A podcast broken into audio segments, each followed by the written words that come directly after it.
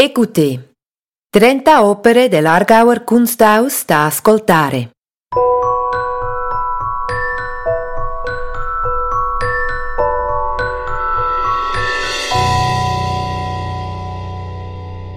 Come forse sapete, l'Argauer Kunsthaus vanta una straordinaria collezione di arte svizzera. Nei depositi del museo sono conservate circa 20.000 opere datate dal XVIII secolo ai giorni nostri. A scadenze regolari, le opere sono presentate al pubblico nell'ambito dell'attività espositiva del museo. Ogni opera si distingue per una propria biografia. La collezione online del museo propone queste storie attraverso schede descrittive. L'attività espositiva del museo nel 2022 è incentrata proprio su questa collezione. Per l'occasione abbiamo scelto 30 opere che tramite questo podcast sono fruibili anche come racconti audio. Mentre ascoltate il podcast, state forse guardando l'immagine digitale dell'opera o vi trovate addirittura di fronte all'opera originale. O semplicemente chiudete gli occhi e immaginate l'opera a vostro piacimento. Vi auguriamo un piacevole ascolto e una stimolante scoperta della collezione dell'Argauer Kunsthaus.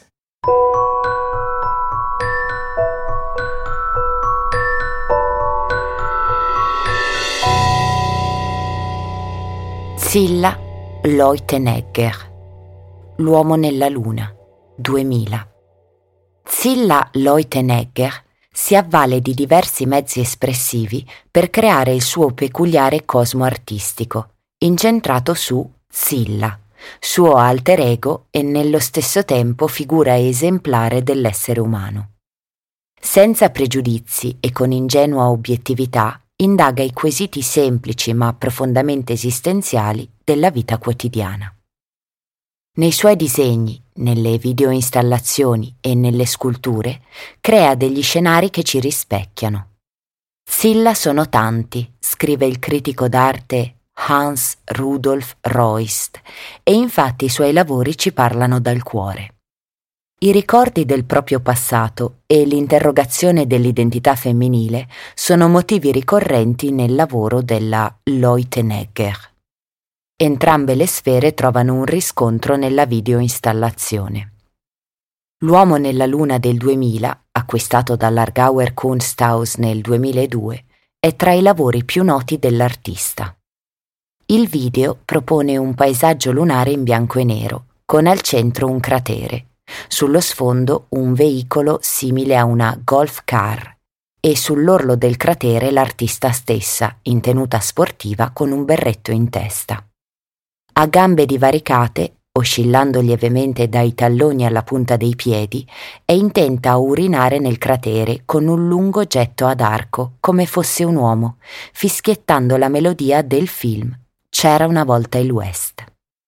La scena, che immancabilmente ci fa sorridere, è illuminata dal globo terrestre, l'unico elemento a colori proiettato tramite una diapositiva sulla videoproiezione, in corrispondenza del cielo. L'opera trae origine da un ricordo d'infanzia dell'artista.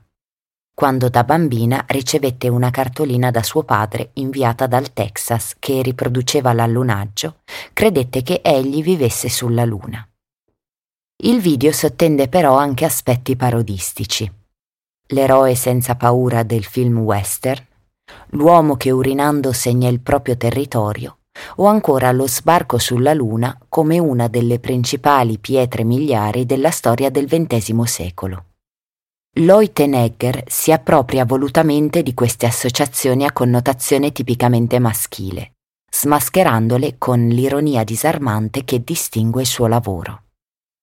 Mentre l'artista mima con fascino una consuetudine maschile, Madre Terra, che risplende dall'alto del cielo, simboleggia la componente femminile. Il modo in cui Leutenegger eleva a protagonista delle sue opere non solo la propria persona, ma anche il gioco con gli stereotipi di genere, si iscrive nella tradizione dell'arte femminista. Il suo lavoro, tuttavia, elude il rigore radicale delle artiste femministe della prima generazione, così come l'aspetto esibizionista e la volontà di infrangere i tabù riscontrabili in artiste come Sylvie Fleury, Tracy Emin e Pipilotti Rist, le cui opere ruotano anch'esse instancabilmente intorno alla propria persona.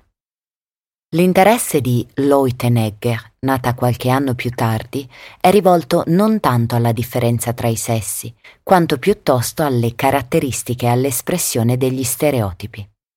In questo senso, il lavoro di Leutenegger può essere considerato strettamente personale, ma non intimo.